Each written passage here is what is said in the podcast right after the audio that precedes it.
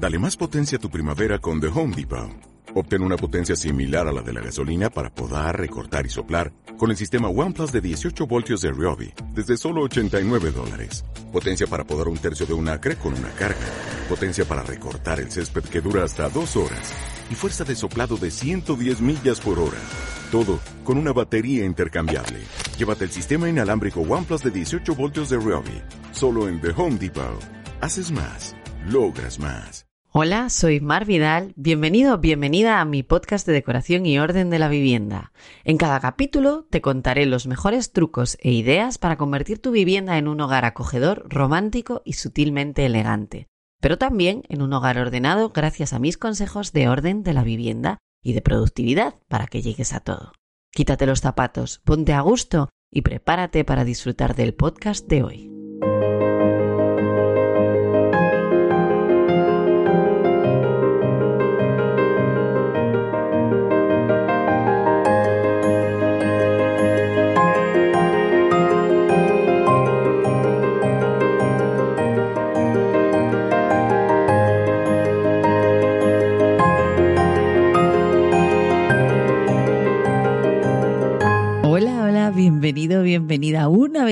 A mi podcast de decoración y orden con Mar Vidal.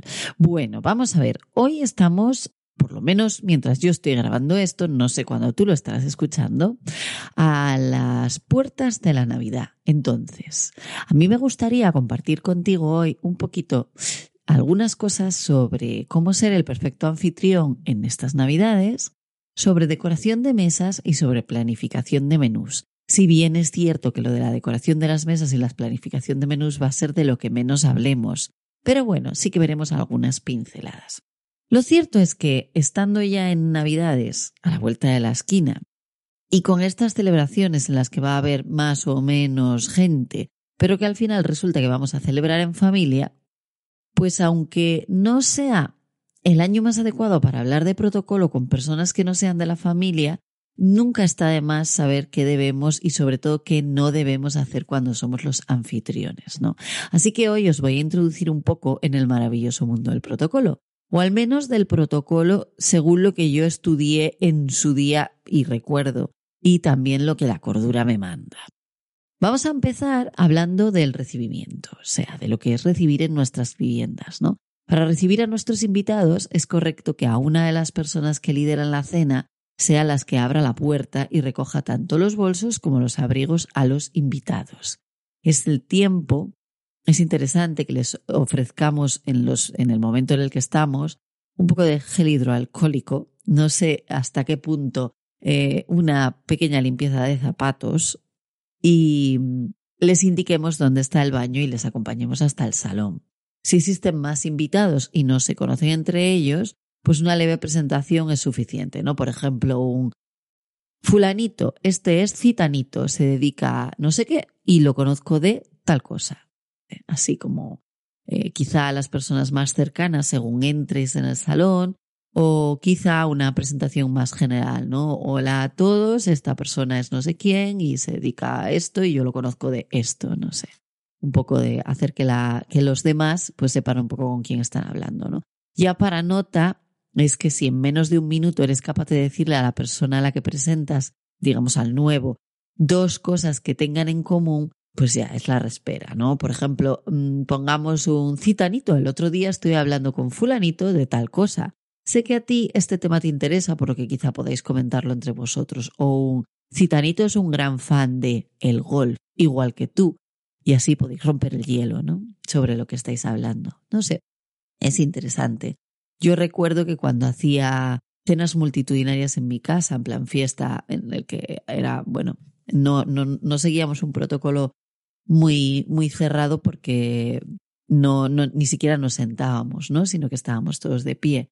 En, en esos momentos, cuando llegaba alguien nuevo, yo decía, gente, este es no sé quién. Y luego sí que es verdad que me acercaba y, le presentaba a las personas que tenía más cerca y decía, bueno, pues mira, él se dedica a no sé qué o está estudiando esto. Fíjate, ¿te acuerdas que el otro día estuvimos hablando de esto otro? Pues también lo estuve hablando casualmente con él o, o esa conversación vino porque primero había estado hablando con esta persona, ¿no? Siempre, siempre es bueno. Conste que yo no soy muy buena en esto. Aquí el bueno es mi marido. que es el que me la salva siempre. Pero bueno, ello conste que también es verdad que voy aprendiendo poco a poco y cada día lo hago un poquito mejor. Si nos paramos a hablar de la espera, de ese tiempo que hay antes de sentarnos a cenar o a comer propiamente dicho, pues en cuanto a esperar para, para la cena que lleguen todos los invitados sobre todo, pues es interesante ofrecer a los que ya han llegado algo de beber y un aperitivo, pero que sea liviano, ¿no? Que no les quite el hambre, digamos. Lo ideal es que los invitados se mantengan de pie para que así se pueda circular cómodamente, para los que vayan llegando puedan ir conociendo a los demás y no se sientan incómodos. Lo de estar sentados no es muy buena idea en esos momentos, ¿no? Incorpora esos hipos a vasos o bandejas para que tus invitados sepan que es ahí donde deben de dejar sus copas y sus vasos y no lo vayan regando todo de copas y de vasos sin control y quizá dejando cercos e incluso estropeándote el mobiliario, digamos. Y ten siempre un par de taquitos de servilletas de papel para limpiarte de para que se limpien, mejor dicho, del aperitivo y una urna, a ver cómo explico esto. Yo pongo una urna tipo jarrón ciego. Digamos, imaginémonos una coctelera, ¿vale? Pues algo así, quizá con unas medidas un poco más comedidas, para poder dejar esas servilletas eh, que se, de, acabar de limpiarse de ese aperitivo liviano y que no queden por ahí atravesadas, ¿no? que no queden por ahí encima de las bandejas servilletas así como arrugadas y que, que nunca es bonito, nunca queda bien y en los tiempos en los que estamos es todavía como, incluso hasta puede ser peligroso, ¿no? Entonces es mejor que esto no sea así. Em, si nos ponemos a hablar de etiqueta en cuanto al vestir, yo aquí no me voy a meter mucho porque para eso está mi amiga Pau Amoretti que es la que sabe de estas cosas. Eso sí, yo lo que sí que os puedo decir es que deberías tener la misma etiqueta que les pides a tus invitados. Esa es la que tú debes llevar y no recibas nunca en bata, ni en zapatillas, ni en mandil a ser posible. Y aunque sea una cena o una comida informal, recuerda que estás de celebración, con lo cual, bueno, pues ponte algo adecuado. No les esperes en sudadera y vaqueros. Eso os lo digo a vosotros y también me lo digo a mí misma. ¿eh? Yo aquí reconozco que peco, o sea, este es mi punto débil. De todos los que tengo, este quizás sea el más débil. ¿Por qué? Porque yo tiendo a hacerlo todo y, me olvido de mí misma. Entonces, al final, los invitados siempre tienen que acabar esperando con mi marido o con otras personas a que yo me vista, porque siempre les recibo sin vestir. Soy un desastre. Me estoy quitando, ¿eh? También reconozco que esto está siendo un trabajo ah, para vosotros y para mí.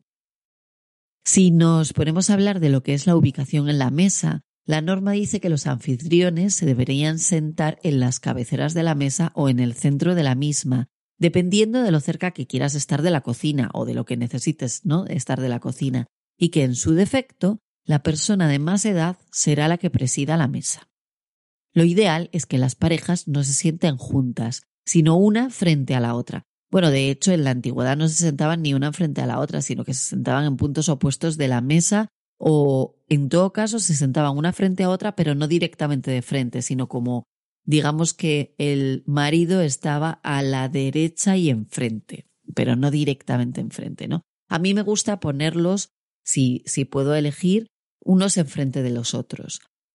Os cuento por qué, porque de esa forma activas la conversación, pero al estar cerca, al final no sienten que están solos y por tanto no van a estar incómodos. O sea, si yo tengo a mi marido enfrente yo voy a poder verle directamente, con lo cual no me voy a sentir incómoda, pero voy a tener personas a mi alrededor con las que me voy a tener que relacionar. Y eso es bueno para, bueno, pues para crear conversaciones, ¿no? Y que todo el mundo esté pues más a gusto.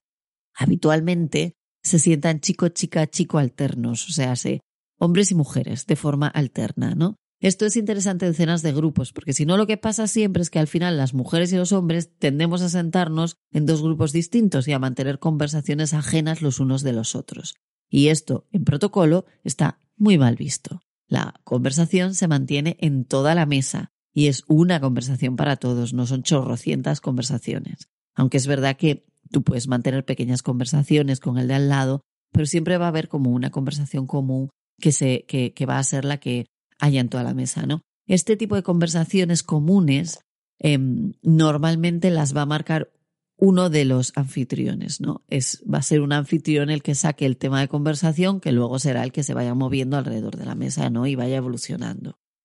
Em, no nos olvidemos de intentar ubicar a las personas afines juntas, o sea, las que tengan cosas en común, pues ponerlas juntitas y así estarán más a gusto, ¿no? Y vamos a sentar a las personas que no se conocen al resto. O sea, quiero decir, imaginémonos que en esta comida de Navidad de repente viene el novio de tu prima, que no ha venido nunca. Bueno, pues vamos a intentar que esa persona que no conoce demasiado al resto o que ni siquiera conoce al resto, pues mm, se siente en un puesto en el que pueda interactuar con todo el mundo o por lo menos sienta al lado del anfitrión. No lo sientes con su pareja porque entonces no va a interactuar con los demás, pero si la sientas al lado del anfitrión, bueno, se va a sentir como más arropado, digamos, ¿no? Y si lo pones en un o la pones en un lugar en el que tenga acceso a toda la gente de la mesa, o sea, más centradito y tal, pues va a poder mantener conversaciones con más personas y va a ser siempre más enriquecedor, digamos, ¿no? Los anfitriones o los más jóvenes son los que se van a sentar en los extremos y los niños, lo siento, pero lo mejor es que coman en una mesa solo para ellos y así no monopolicen las conversaciones. Si nos ponemos a hablar de la mesa, pues es interesante que sepáis que la mesa debe ser proporcional al número de invitados. Ojo si tienes que abrir un ala de una extensible, separar a los niños en una mesa aparte o añadir una mesa extra para que todos estén cómodos. Y no te olvides de cosas de decoración muy interesantes, como que la norma es que cada persona necesita unos 70 centímetros para comer cómodo. Por eso las mesas de 5 miden 1,40 o 1,50 habitualmente de 5, 1, 2, 3, 4, 5, de 6, perdón, que se me olvidan las cabeceras. ¿Qué más? El mantel, por ejemplo, por, por hablar así de, de otras cositas, es, el, es mejor que sea de tejidos naturales y de colores claros, para no restarle protagonismo a lo que pongamos encima simplemente, ¿no? Y si puedes usar un muletón, que es esa manta blanca grandota y un poco más dura que se pone debajo del mantel y que llega hasta el suelo, pues mejor que mejor porque tu mesa va a estar muchísimo más bonita vestida. En cuanto a las servilletas, os diría que las pusieseis sencillas, mejor de tela, o si no de papel, pero que sea de papel de buena calidad, y posada a un lado, nada de metida en las copas o como decoración, eso no se hace, ¿no? Como mucho si quieres ponla sobre el plato. Las servilletas, para que lo sepáis, se ponen siempre en el lado derecho o yo tengo una peculiaridad y manía que es que si sé que la persona que se va a sentar es zurda, ya se la pongo directamente en el lado izquierdo, que es donde la va a poner él cuando se siente, él o ella. ¿eh? Siempre digo, yo hablo en masculino en plural, pero vamos, no os sintáis incómodos en, ningún momento porque obviamente me refiero a él o a ella. Si nos ponemos a hablar de más cosas que van por encima de la mesa, como por ejemplo la vajilla, pues em, debería ser mm, de un color que sea tanto acorde al menú como a la ocasión. Y con esto quiero decir que no pongáis una vajilla de hojas de palmera en la cena de Navidad ni un Papá Noel en el almuerzo tipo parrilla de verano en el jardín. Luego el número de platos va a variar dependiendo un poco del tipo de menú, pero siempre es aconsejable que haya un plato plano y otro de postre encima o de sopa sobre este, ¿no? Y que pongamos un bajo plato que resalte, porque además va a servir también para protegernos el mantel y eso es muy interesante. A mí me encantan los dorados, ¿eh? de decir, los dorados o los que son de, de fibras naturales o los que son incluso un tocón grande de madera. Es maravilloso y en las cenas de Navidad queda divino. Si hablamos de copas, pues que sepáis que se ponen las copas de vino y las de agua y punto. Ya no se ponen todas las copas de la tierra directamente encima de la mesa desde hace mucho, ¿no? Las copas de cava y demás se van a dejar preparadas, pero se van a sacar en el momento, no se van a poner encima de la mesa. Entre otras cosas, porque es que si no, no nos va a dar pie a poner más cosas sobre, o sea, es muy difícil que pongáis un montón de bandejas y una sopera encima de la mesa si tenemos chorrocientas copas, que además igual la mitad de la gente no usa. Así que a ese aspecto, copas de vino y de agua y punto. Luego, lo que es cubertería, buscad una que sea acorde al mantel y a la vajilla. A mí, por ejemplo, me encantan muchísimo, muchísimo, muchísimo las doradas para las fiestas de noche. Es una, bueno, peculiaridad, ¿no?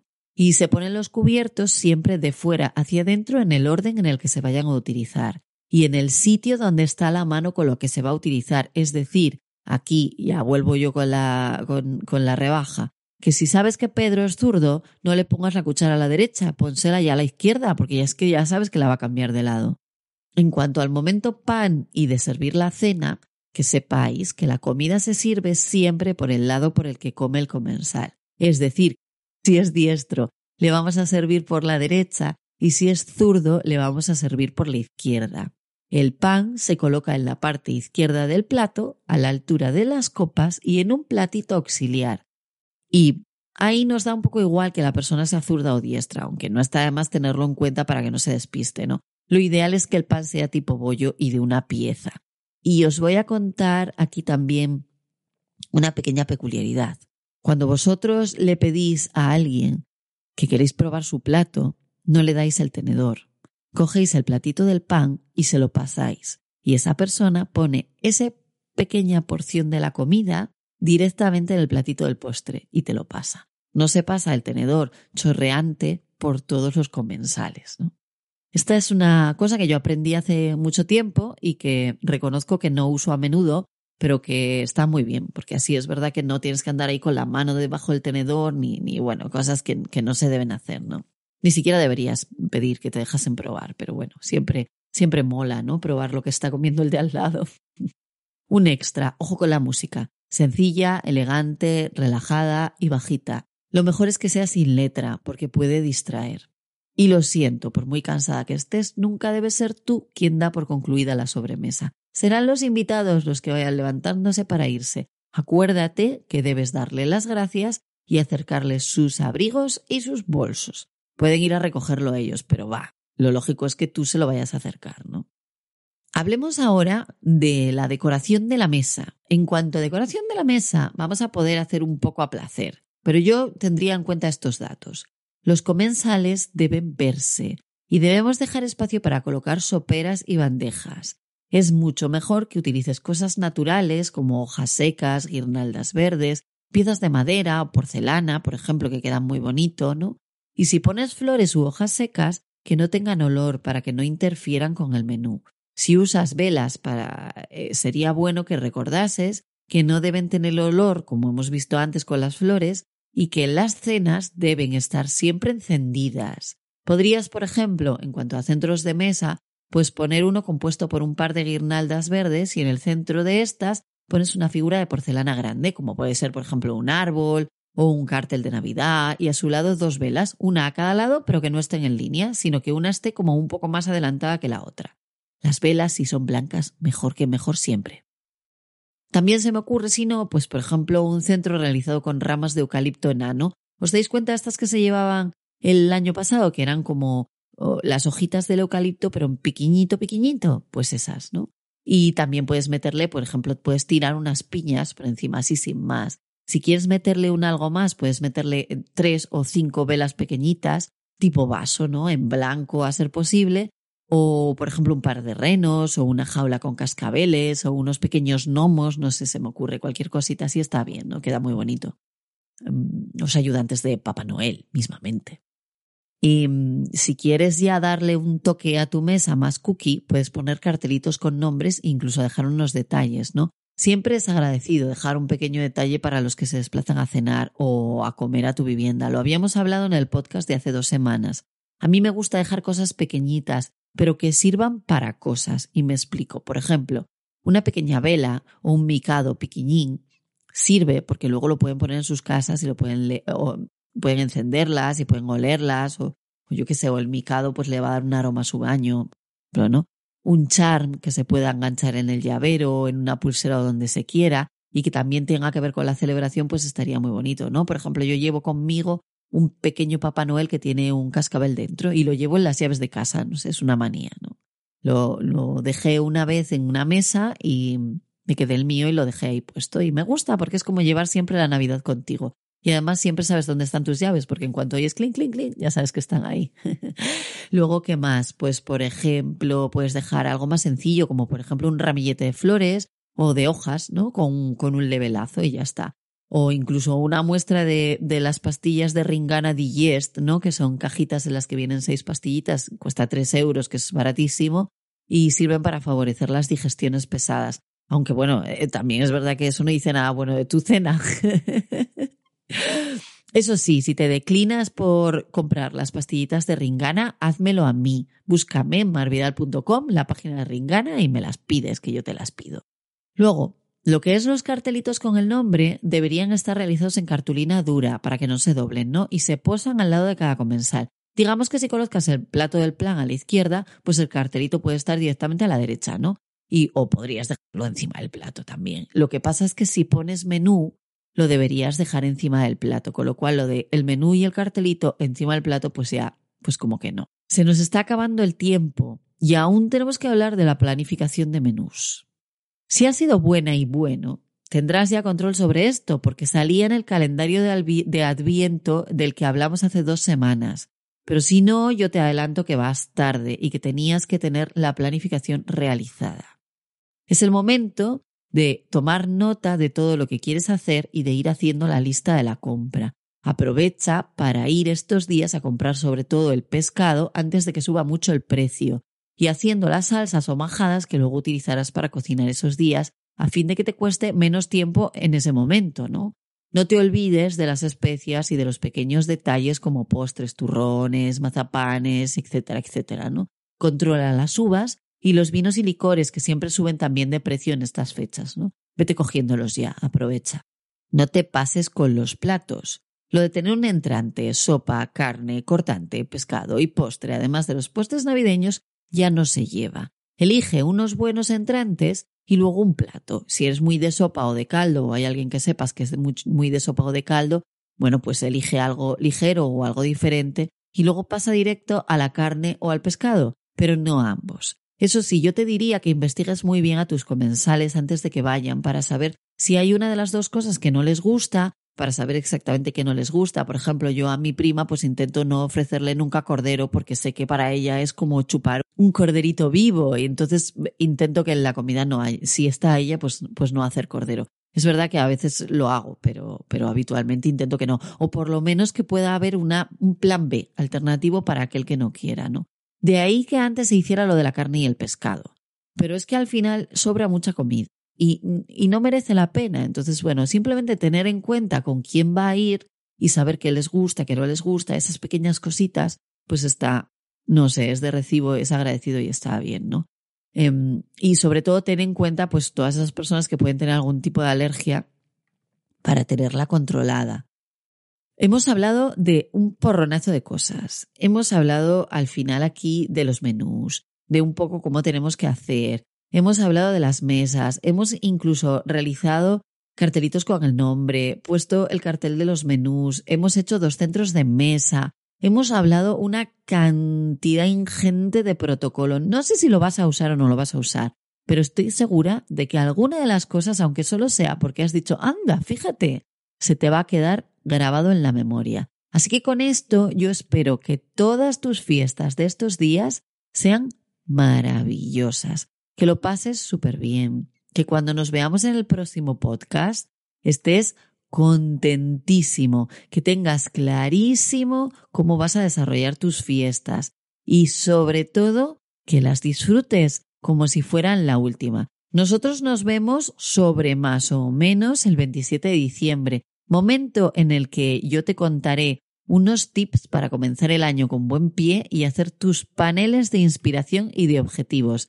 Nada menos. Vengo con mucho trabajo. Mientras tanto, ya sabes que me puedes seguir encontrando en redes sociales, en Instagram como marvidal eh, barra baja deco lifestyle y en marvidal.com, que es mi segundo hogar.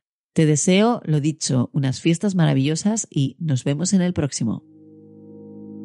Muchas gracias por haber estado en silencio durante todo este rato, tomando nota y visualizando en tu cerebro los cambios que pondrás en marcha desde ya.